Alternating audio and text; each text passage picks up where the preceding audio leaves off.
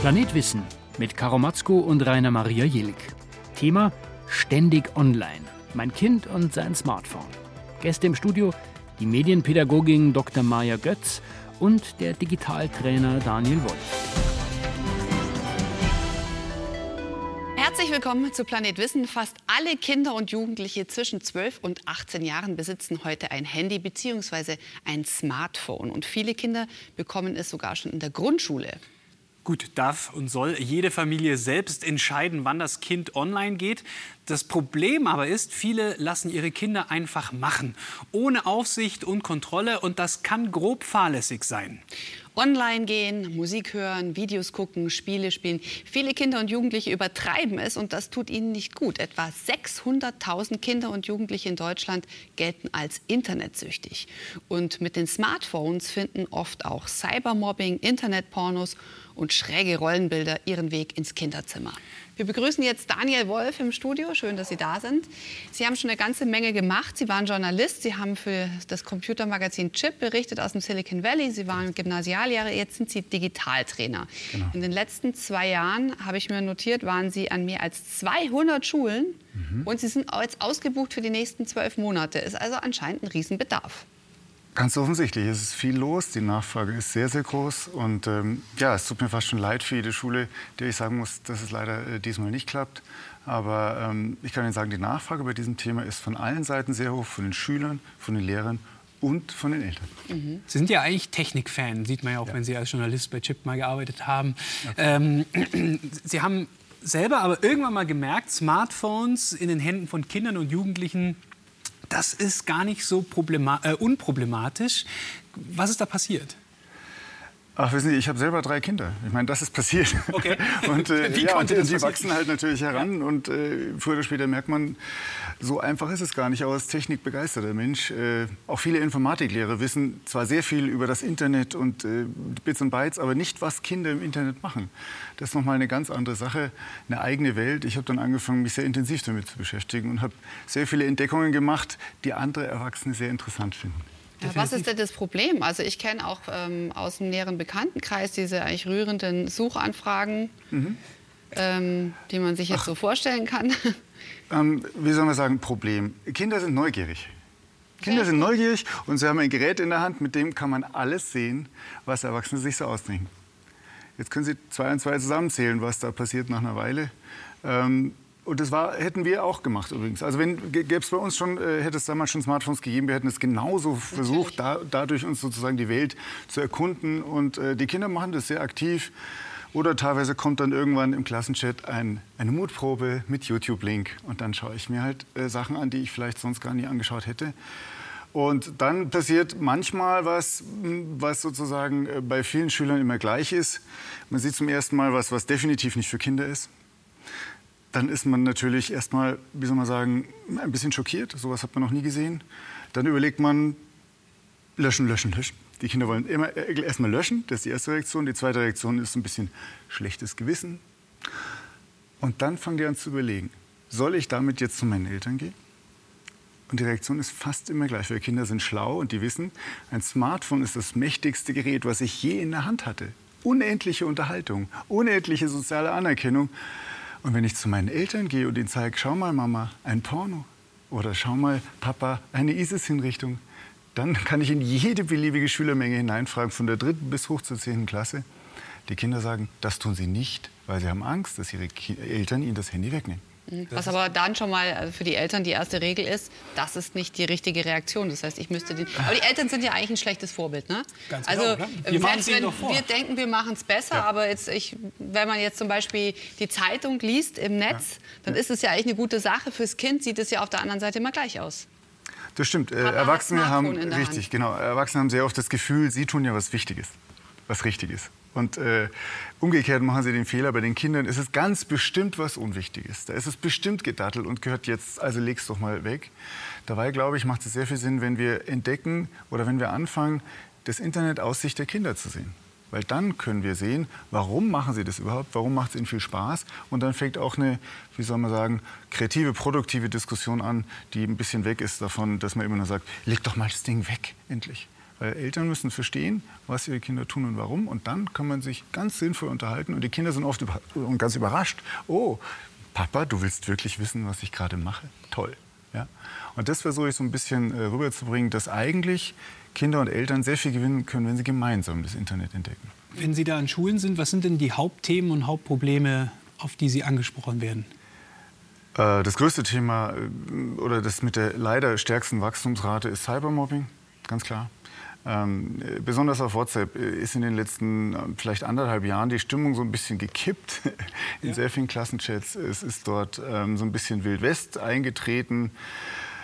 Aus meiner Sicht heraus äh, vor allem deshalb, weil viele Eltern ähm, sich nicht wirklich darum kümmern, was ihre Kinder im Internet tun und wann. Die meisten bekommen WhatsApp sozusagen, ohne äh, dass ihnen sozusagen auch erklärt wird, dass eigentlich dadurch, dass die Eltern unter 16 ja die Verantwortung übernehmen müssen, denn WhatsApp ist ab 16, mhm. kurioserweise, so ist es vom Anbieter Facebook festgelegt. Und äh, die Eltern übernehmen mit ihrer Erlaubnis allerdings sozusagen, sie sind verantwortlich für erstens alles, was ihre Kinder sehen und hören dort und zweitens für alles, was ihre Kinder posten.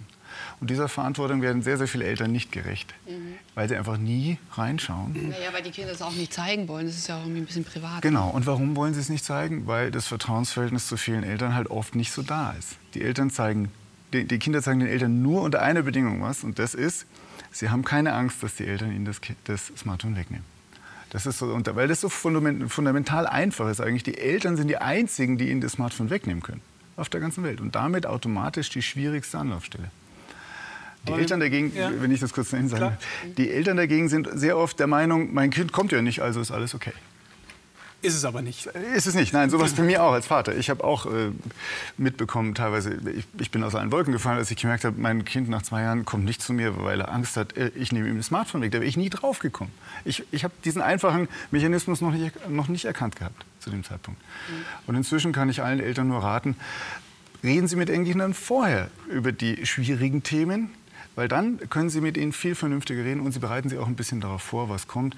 Cybermobbing ist ein Paradebeispiel, wenn es plötzlich losgeht, dass, dass Kinder sich gegenseitig irgendwie beleidigen oder bedrohen oder, oder abwerten und das Ganze passiert eine, eine Weile lang, dann ähm, kann man sicher Hilfe holen. Wenn wir von Cybermobbing sprechen, Herr Wolf, wie oft kommt das eigentlich vor? Wie viele Kinder und Jugendliche betrifft es?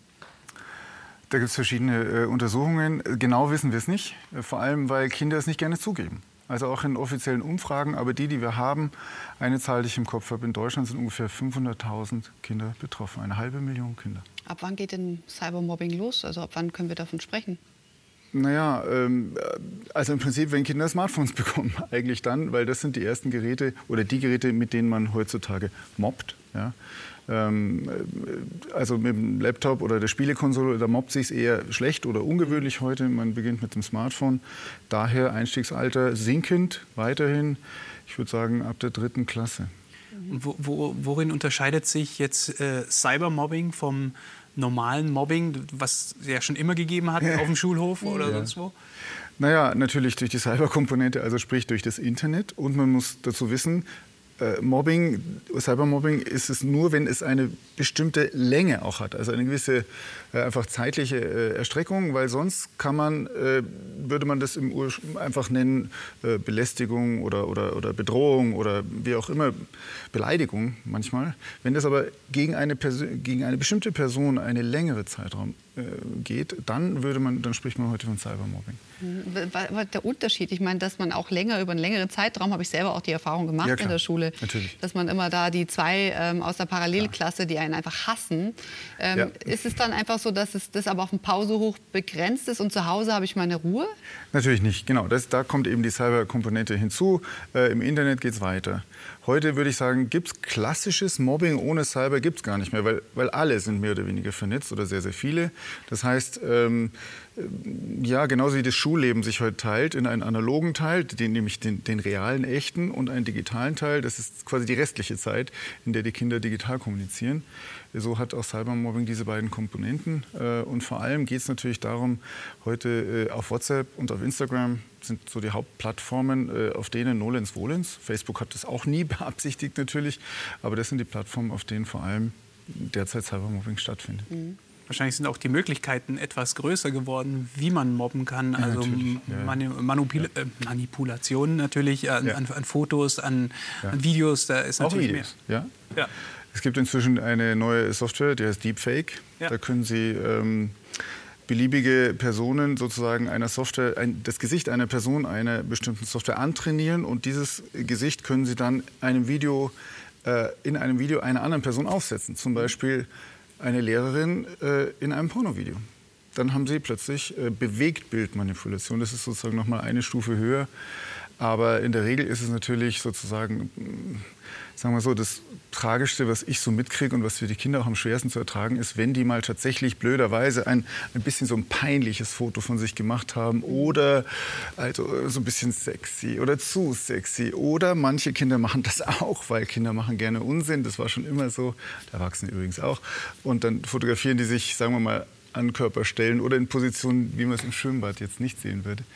Und wenn diese Bilder in den Klassenchat gelangen, dann ist es natürlich sehr, sehr, sehr äh, problematisch ja. für alle Seiten. Ja gut, das ist ein Gespräch, das sollte man recht früh führen mit den Kindern, das was keine gute Idee ist. Aber ist dieses ja. Mobbing jetzt durch äh, diese Cyber-Dimension mehr geworden? Also wächst ja. eine asozialere Generation ran oder ist es einfach, das hätte jeder von uns gemacht, wenn er die Möglichkeit gehabt hätte? Ich glaube persönlich, Kinder sind Kinder.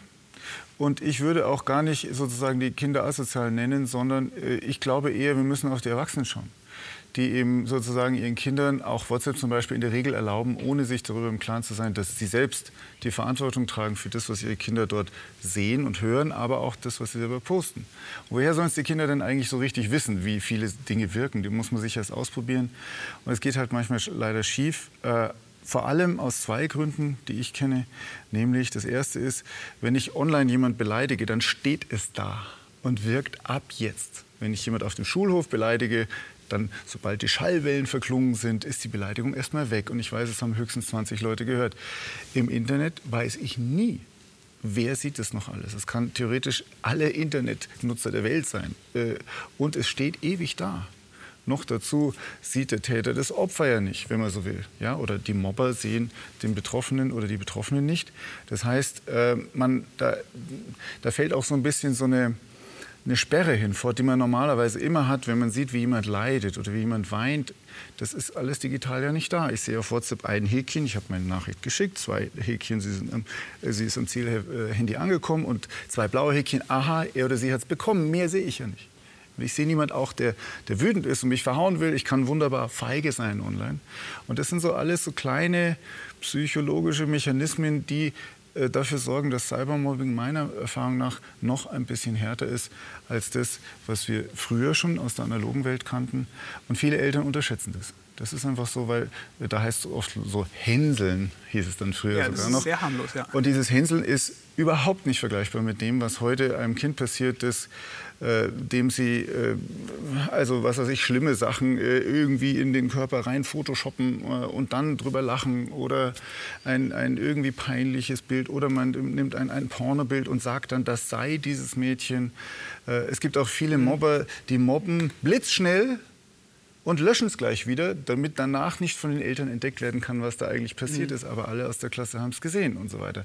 Das, das gibt also auch, wenn Sie so wollen, eine negativ gesehen eine Art von Mobbing-Kunstform, die da entstanden ist, die immer neue Blüten treibt. Tja, bei uns ist jetzt auch die Medienpädagogin Dr. Maja Götz. Herzlich willkommen. Schön, dass Sie da sind. Sie sind auch Mutter. Sie haben zwei Töchter, 14 und 10 Jahre alt. Haben die auch Handys?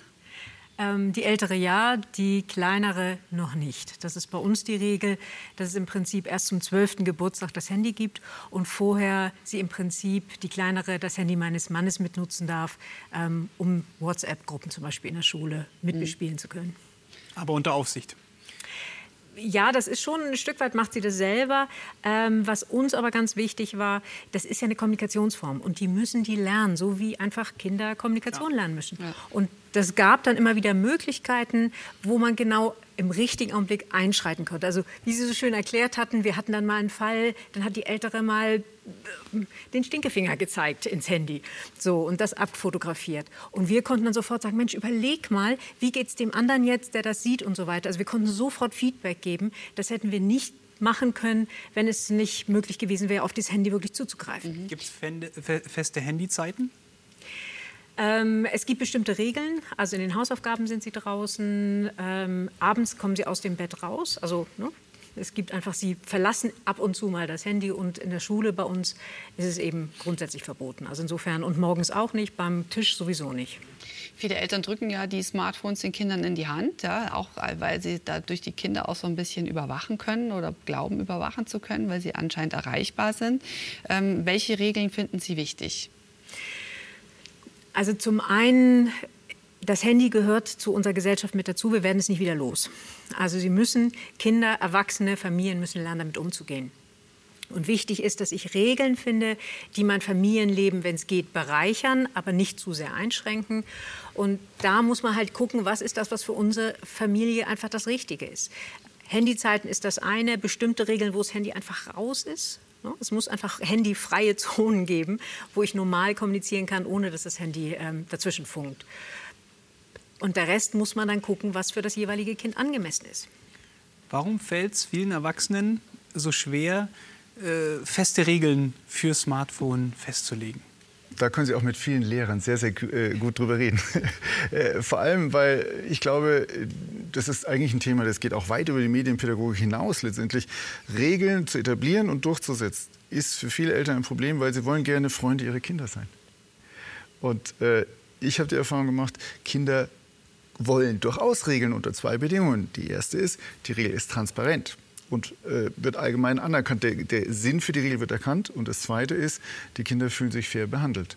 Wenn das gegeben ist, dann äh, sollte das klappen mit den Regeln. Und die sind beim Smartphone besonders wichtig, äh, ganz klar. Ich möchte noch eine Regel dazu äh, geben, nämlich bitte nicht nachts. An fast jeder Schule, an der ich bin, darf die Mehrheit der Schüler, auch unter zwölf Jahren, das Smartphone mit ins Bett nehmen oder mit ins Zimmer ist aber gleichbedeutend mit ins Bett. Ja? Ja, und, und das finde ich persönlich, ähm, da können sehr viele Eltern sicher was besser machen, die, die auch wenn sie sagen, sonst, ich kenne mich überhaupt nicht aus im Internet oder ich weiß gar nicht, was das alles ist, das kann ja wohl jeder, äh, jeder als Elternteil eindeutig regeln. Und da hilft eine klare Regel. Allerdings nur, wenn sich die Eltern auch dran halten. Frau Götz, Sie Mutter und Medienpädagogin. Also Handy wegnehmen als Strafmaßnahme ist richtig falsch? Muss man immer im Einzelfall gucken. Grundsätzlich gilt, alles, was ich, wenn ich was Strafendes tue, muss das für das Kind nachvollziehbar sein. Ich muss vorher bestimmte Regeln aufgestellt haben. Wenn das Kind bestimmte Regeln übertritt, dann kann das durchaus mal effektiv sein, weil es ja. wirklich wehtut. Aber ich muss mir sehr genau überlegen, habe ich das wirklich vorher klar gemacht und ist das für das Kind in dem Augenblick wirklich verkraftbar? Wie lange ist diese Zeit? Also es ist nicht ganz so einfach wie, jetzt nehme ich das einfach mal weg. Aber es ist ja viel mehr als, als ein technisches Gerät, oder? Ja, also es ist auf jeden Fall ein zentrales Medium, weil eben Kinder darüber und Jugendliche ganz viel auf einmal machen können. Also sie gucken vor allen Dingen gerne auch Musikvideos drüber, sie gucken Filme drüber, sie kommunizieren halt über WhatsApp, über Instagram immer wieder mit ihren Freundinnen und Freunden. Also das ist einfach ein ganz zentrales Moment für sie. Das hat wenig mit dem Telefon mit dem klassischen ja. zu tun, sondern es ist wirklich ein Unterhaltungsinstrument, was eben auch verhindert, dass sie an irgendeiner Stelle mal zum Beispiel Langeweile empfinden. Also das Internet prägt Jugendliche wirklich ganz immens, das, was sie dort alles sehen. Es prägt auf jeden Fall ihre Wertbilder. Also gerade jetzt zum Beispiel auf Instagram ähm, können wir sehr deutlich sehen, was für ein Druck gerade auf Mädchen entsteht, weil dort immer wieder diese wunderschönen Influencerinnen sind. Ähm, ich kann da mit einfachen Filtern mein eigenes Bild, meinen eigenen Körper verändern und es entsteht der Druck, immer schöner, immer perfekter zu sein. Also es wird da unheimlich viel Energie wissen doch um diese Filter. Nein, nein, genau, sie wissen darum, ja. sie können die auch bedienen. Ähm, und dann verschiebt sich das, das Gefühl oder das Wissen um natürlich. Also natürlich und schön ist dann eben das gefilterte Bild. Und man kann sogar Mädchen zeigen, Bilder, ähm, die natürlich sind und die gefiltert sind, also die, wo die Körper verdünnt sind. Und Sie sagen, nee, die verdünnten sind schöner und natürlicher. Sie haben ja eine Studie auch gemacht zum Selbstbild von Mädchen und jungen Frauen. Ähm, was haben Sie da herausgefunden? Es ist denen unglaublich wichtig, perfekt zu sein. Und um dieses perfekte Bild herzustellen, brauchen sie so 20 bis 50 Abläufe, ähm, bis sie eben dieses Bild haben. Ähm, Sie inszenieren sich immer mhm. mehr. Also zum Anfang sind es dann auch noch sehr individuelle Bilder. Da darf man auch noch mal wirklich lustig sein oder verrückt sein. Und je länger sie auf Instagram sind, desto enger wird die Schleife, desto mehr müssen sie aussehen wie die Influencerin, desto schmaler muss der Körper werden, desto perfekter muss das Gesicht sein. Und es wird eben entsprechend immer nachgearbeitet. Und das ist zum Beispiel gerade mit der Veranlagung oder der Präposition für Essstörung, wird es dann noch mal richtig schwierig, weil in dem Augenblick, wenn ich Likes bekomme, das ist ja im Prinzip die Art, wie ich Bestätigung heute bekomme, Likes und Kommentare für den Körper, den ich gefiltert habe, den ich dünner gemacht habe. Das heißt ja, mein eigener Körper reicht nicht. Das heißt, ich muss noch mehr abnehmen, ich muss noch schöner, noch dünner werden. Was ist mit den Jungs? Ähm, bei den Jungs haben wir etwa ein Viertel, die eben diese körperverändernden Filter draufsetzen. Die machen die Schultern breiter und den Sixpack. Den kann man sich auch ganz einfach auf den Körper setzen. Aber die sind nicht ganz so leicht beeinflussbar, die Jungs, oder? Genauso. Es ist ihnen auch wichtig, dort perfekt rüberzukommen. Sie haben aber nicht ganz so extrem dieses, ich muss so aussehen wie alle Influencer. Das zum Beispiel. Und die Influencer sehen auch unterschiedlicher aus als die mhm. Influencerin bei den Mädchen. Ich frage mich halt nur, klar, äh, Influencer, und das verstehe ich auch alles, die schauen natürlich alle ganz, ganz toll aus und immer im Urlaub am Pool und im Bikini und so weiter. Aber ich meine, früher hatten wir halt die Bravo oder eine andere Zeitschrift, äh, wo unsere Stars oder Teenies waren, so wie man aussehen wollte. Was ist der Unterschied zu den Bildern jetzt, die Sie dort bei Instagram zum Beispiel sehen? Das ist noch mal um Enden enger geworden, das ist das eine. Also gerade bei den Mädchen haben wir wirklich nur noch diese sehr, sehr schlanken Körper, diese perfekten, ähm, weil die natürlich auch ihre Bilder nachbearbeiten. Also es gibt keine Pickel auf dieser Welt scheinbar. Und das ist natürlich gerade, wenn ich in der Pubertät bin, habe ich Pickel. Das gehört einfach mit dazu. Ähm, das heißt, ne, mein Körper gereicht einfach nicht. Das, was der Unterschied ist, natürlich insgesamt an den Influencern, da sind wir aber mehr in dieser YouTube-Welt die für Jugendliche auch sehr zentral ist. Fängt so ab acht Jahre an, fangen mhm. sie an, YouTube zu gucken und dann die Influencer, Influencerin. Und das ist ja wie die besten Freunde. Die reden ja so, als wenn sie mit mir skypen würden ne, oder FaceTime würden, ähm, wollen dann auch von mir immer Kommentare und Likes. Und das ist eine unheimlich leichte, schöne Unterhaltung, die ja relativ endlos ist. Und da ist einfach dieses, diese das Gefühl, das sind meine besten Freunde, mit denen bin ich bekannt, die kennen mich auch, die sprechen mich an, ist noch mal sehr viel stärker als alles das, was wir hatten.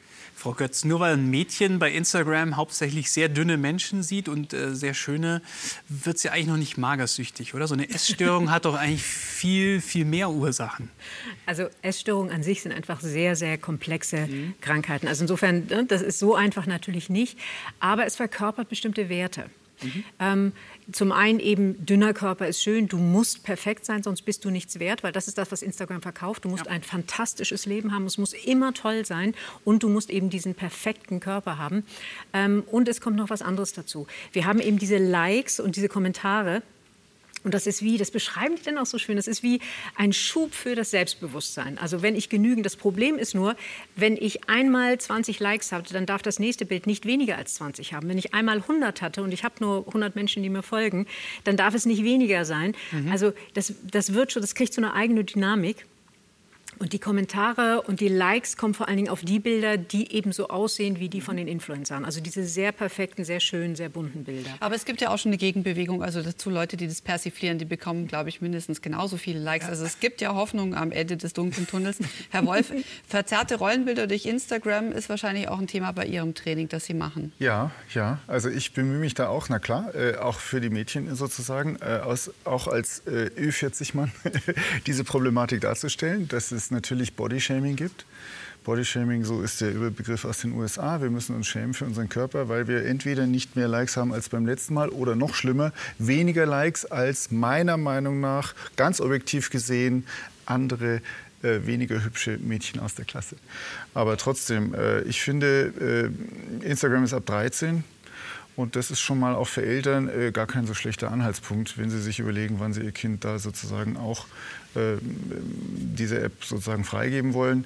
Und ich glaube, man muss den Kindern unbedingt erklären, dass die Like-Zahl eben nicht der Maßstab für die Bewertung einer Persönlichkeit ist, mhm. sondern nur für die Fotogenität einer Person. Sie sagt ja nicht aus, wie schlau jemand ist, wie nett jemand ist, ob jemand was kann, ob jemand äh, gerne anderen hilft. Nichts davon. Aber jetzt kommen wir mal zum Thema Entwicklung der Sexualität. Ich meine, ich äh, zitiere immer gern die Suchanfrage vom Kind einer Bekannten, Sex machen sehen echt.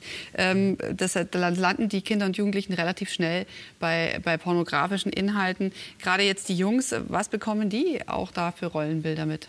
Sagen wir so, ähm, der Erstkontakt mit Hardcore-Pornografie ist bei Kindern mit äh, Smartphone ungefähr elf.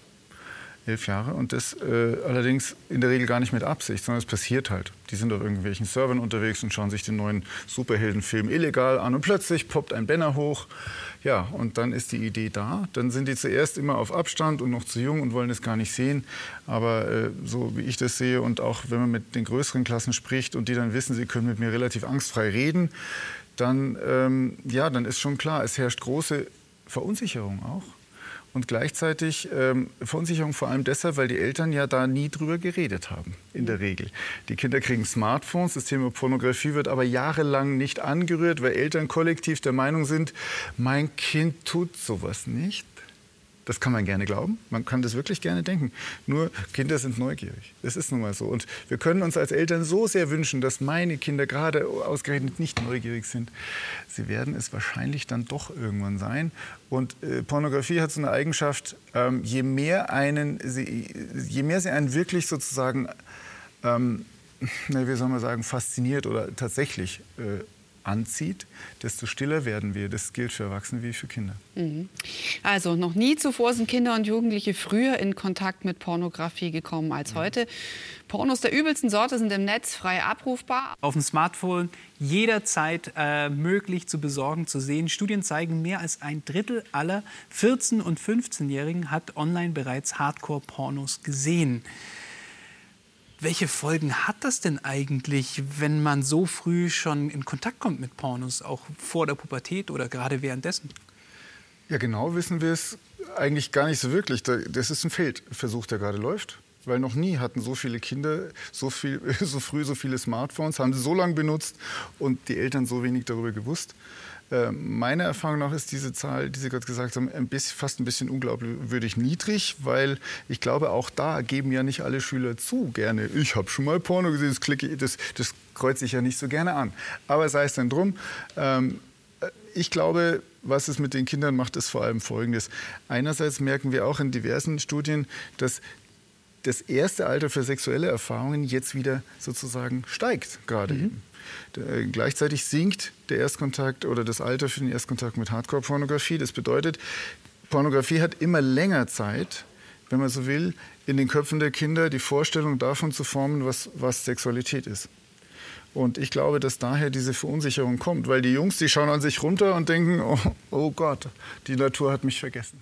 Eltern wissen ja, dass Kinder daran geraten. Warum sagt keiner was? Oder macht die, bereitet die Kinder darauf vor? Es ist ganz schwer, Kinder darauf vorzubereiten. Ähm, es geht ja, der Porno ist ja praktisch der zweite Schritt. Äh, sie kommen viel früher an Bilder, die einfach ungeeignet sind. Ein irrigierter Penis kann eine traumatische Erfahrung für ein Kind sein. Also einfach, wenn ich das Bild schon sehe und schon denke, was, was ist das? Ähm, oder wenn ich ein, nur ein Bild von einem sexuellen Akt sehe, dann kann das für ein achtjähriges Kind äh, ein Ergebnis sein, was es eben immer wieder hochholt, wovon es auch mal Albträume kriegt, weil es das nicht einordnen mhm. kann. Ähm, das große Problem ist, wie gehe ich damit um?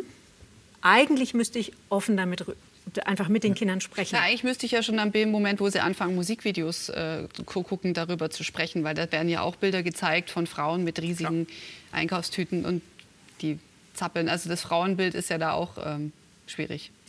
Das ist richtig, ähm, was gerade bei Musikvideos alles andere als einfach ist, weil für Jugendliche bei Musikvideos sexy sich zu gestalten und sexy so zu tun irgendwie mit dazugehört. Ne? Deswegen kann man trotzdem das immer wieder sagen und sagen, ich finde das nicht richtig oder ne, ich finde das auch nicht gut, wie sie sich dort bewegt oder dass sie sich so anzieht. Das ist auch ein ganz wichtiges Statement, was Eltern sich immer wieder auch trauen sollten, immer wieder zu sagen, nee, ich finde das nicht schön, ich finde das nicht richtig. Schwieriger wird es ja wirklich, wenn es in den Bereich von Sexualität geht. Weil wir gehen als Eltern immer davon aus, dass die Kinder so weit noch nicht sind. Das ist auch faktisch genau richtig, weil wir haben nach wie vor, also es geht eher ein bisschen nach oben. Eigentlich haben sie erst die meisten ab 17 den ersten sexuellen Kontakt. Und davor passiert ganz, ganz viele, auch ganz schöne Dinge, die sie sich ja dadurch auch völlig wegnehmen, die sie damit auch verderben, weil sie mit einmal diese anderen Bilder im Kopf haben, wenn es dann zu Intimität kommt. Mhm. Das heißt, dort rechtzeitig drüber zu reden, zu sagen, da kommen manchmal Bilder hoch, mach sie sofort weg, sag sofort Bescheid, was wir dagegen tun können, weil das tut dir nicht gut. Ne? Das willst du nicht sehen und es tut dir nicht gut. Und in dem Augenblick, wenn ich anfange, so schon darüber zu reden, ähm, habe ich eine größere Chance, dass sie auch auf mich zukommen und sagen, hier habe ich was gesehen oder hier ist was passiert. Wie mache ich es also richtig?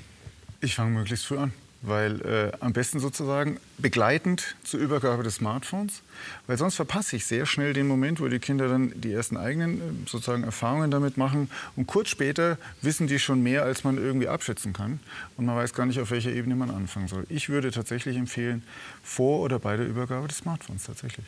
Hm. Kind, hier hast du das Tor zur Welt. Jetzt kommen wir zum letzten Thema, nämlich die Internetsucht. Etwa 2,6 Prozent der 12- bis 17-Jährigen sind abhängig von Spielen, WhatsApp, Instagram und anderen Diensten. Internetsucht ist ein neues Krankheitsbild. Ab wann spricht man von Sucht, Herr Wolf? Wenn man nicht mehr ohne kann, ganz einfach. Die Kinder haben äh, übrigens da einen neuen Begriff, den ich dauernd höre. Ich suchte das. Ich suchte dies und jenes, also suchten als Verb. Äh, hat sich zurzeit ganz gut durchgesetzt. Ähm, und wenn ich in meinen Vorträgen, da habe ich auch so einen, Selbsttest aus, bestehend aus neun Fragen, der eigentlich so für die Eingangsdiagnostik äh, angewendet wird. Und wenn ich ganz spontan reinfrage, so, wir haben auch einen Test dabei, bin ich handysüchtig? Da frage ich vorweg, wer ist handysüchtig? Da melden sich immer, immer, sagen wir mal, von 100 Schülern 10, 12, 15, manche natürlich aus Spaß, aber manche auch sofort, die sagen, ja klar, ich bin's, ich bin, brauche mal gar nicht weiterreden, ich will den Test gar nicht machen, ich weiß das Ergebnis jetzt schon. Aber empfinden die das nicht als schlimm? Äh, teilweise kokettieren sie damit, weil natürlich, äh, das tun Erwachsene ja auch, äh, dass sie sozusagen das dadurch sozusagen ein bisschen distanzieren und verharmlosen, die anderen nicht. Ja.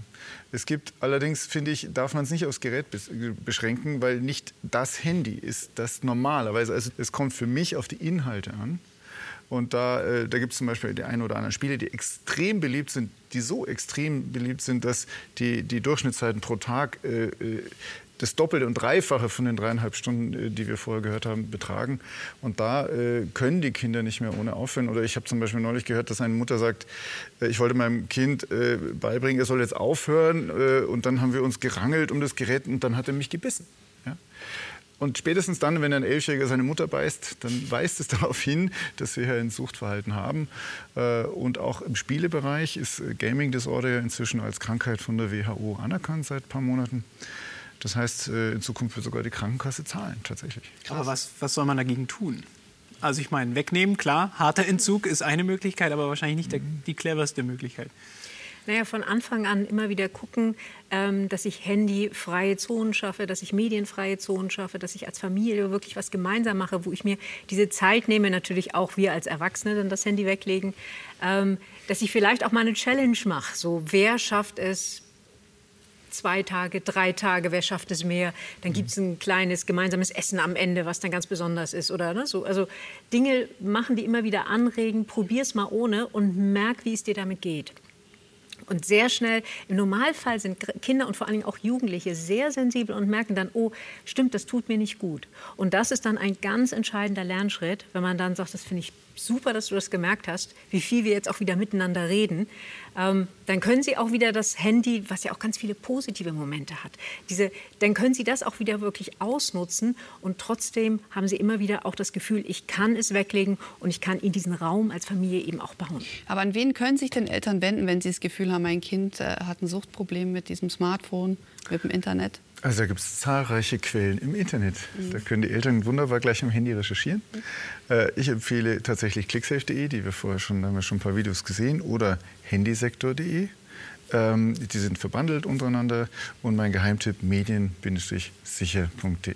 Mediensicher.de. Ja, wir haben bisher viel über die Probleme eines unbegrenzten Handykonsums bei Kindern und Jugendlichen gesprochen. Dabei gibt es auch eine Menge gute Argumente fürs Handy, Lernprogramme etwa. Was halten Sie von solchen Lern-Apps? Finde ich klasse, gerade weil Kinder, Jugendliche so unheimlich gerne lernen und sie können eigentlich auch so viel lernen. Der Schulkontext ermöglicht ihnen das manchmal nicht. Und sie haben das Gefühl, in der Schule verstehe ich das einfach nicht. Wenn sie eine Möglichkeit bekommen, sich das selber anzueignen, indem sie bestimmte Dinge nochmal und nochmal ähm, sich anhören, indem sie wirklich Freunde werden zu ihren Lehrern, die dann eben über das äh, Smartphone oder über ähm, das Netz kommen, das ist eine wunderbare Möglichkeit, wie sie sich selber die Welt aneignen können. Hätte ich mir seinerzeit auch gewünscht. Das heißt, äh, das Smartphone als solches ist jetzt nicht nur ein Teufelszeug. Ja? Also wie macht man denn Kinder und Jugendliche fit für dieses Gerät? Da gibt es keine einfache Regel. Sie müssen rechtzeitig anfangen, immer mit ihren Kindern reden, sozusagen in, im Dialog bleiben ähm, und dann äh, auch Folgendes akzeptieren. Wenn die Pubertät kommt, gibt es Streit, den hätte es auch ohne Smartphone gegeben. Muss, viele Eltern machen oft den Fehler, die denken, das Smartphone ist dann schuld, aber in Wirklichkeit ist es einfach die Auseinandersetzung mit Jugendlichen. Und die gab es früher auch schon in der Pubertät. Irgendwann Stress. müssen sie sich ja. abnabeln. Ganz klar. Und äh, also äh, sozusagen fit machen Sie sie, indem Sie erstens sich selbst anfangen, damit zu beschäftigen, was Kinder im Internet machen und Jugendliche. Und zweitens, indem sie sich Zeit nehmen für ihre Kinder und überhaupt da sind, präsent sind, zuhören und die Diskussion beginnen auch mal aktiv. Frau Götz, kann man auch sagen, irgendein Alter, ab dem Moment ist ein Smartphone okay fürs Kind? Oder gibt es so eine wirkliche Grenze nicht? Also eigentlich ist äh, zwölf eine gute Orientierung, die sich aber mittlerweile völlig erledigt hat. Also wir haben bereits in der Grundschule, in der dritten Klasse, haben wir bereits die Hälfte der Kinder, die im Prinzip ein Smartphone hat. Ja, aber ob das gut ist, ist ja die andere Frage. Also was Deswegen- würden Sie empfehlen? Also ich würde empfehlen, so lang wie geht warten. Ähm, weil in dem Augenblick kommen so viele Herausforderungen für das Kind, für die Familie, für die ganze Kommunikation. Also je länger sie warten, desto besser und das eben von Anfang an schon klar machen. Also sagen einfach, hier ist der Zeitpunkt und bis dahin finden wir andere Wege. Ähm, Wenn es geht, nicht unter zehn. Also schon die weiterführende Schule ist schon mal so ein Bruch. Ne? Ja, Das wenn wäre alle auch in der. Klasse haben, ne, dann möchte das eigene Kind natürlich auch eins haben. Oder Und da ist es ganz wichtig, sich nicht unter Druck setzen zu lassen. Natürlich haben sie das Gefühl, alle anderen dürfen und ich nicht. Aber dort eben auch zu erklären, auch zu erzählen, ähm, ich finde, das sind einfach Dinge, ne, da- das tut dir nicht gut. Ähm, hier wirst du überfordert. Lass uns einen Weg finden, dass du trotzdem in der WhatsApp-Gruppe bist. Also, dass sie schon die Kommunikation, dass sie es auch Stück für Stück lernen können. Aber einfach ganz klar erklären, das sind Dinge, die man lernen muss. Und da ist es wichtig, dass wir das gemeinsam machen. Und bei uns ist das die Regel. Und dann akzeptieren das im Normalfall auch die Kinder. Und man muss es aushalten, dass sie dann eben sagen, aber alle anderen Kinder haben es. was muss sich denn bei der Erziehung, was Smartphone und Internet angeht, noch ändern? Ja, vor allem die Eltern müssen aufwachen. Die Eltern müssen aufwachen. Die sind momentan noch nicht richtig dabei. Ich glaube, vor allem aus einem Grund, wir wissen zwar alle, was Smartphones können, aber wir haben sie als Kinder nicht gespürt. Das ist, glaube ich, der, der Haken. Wir haben für Fernseher teilweise ganz detaillierte Regeln und dieselben Eltern, die sagen ihrem Kind, Viertel nach acht, äh, da kommt der Tatort, das ist nichts für dich, geh du bitte in dein Zimmer und da liegt das Smartphone unter dem Kopfkissen. Weil den Fernseher haben die Eltern als Kinder gehabt und verstehen so ungefähr, was er bedeutet, den Smartphone noch nicht.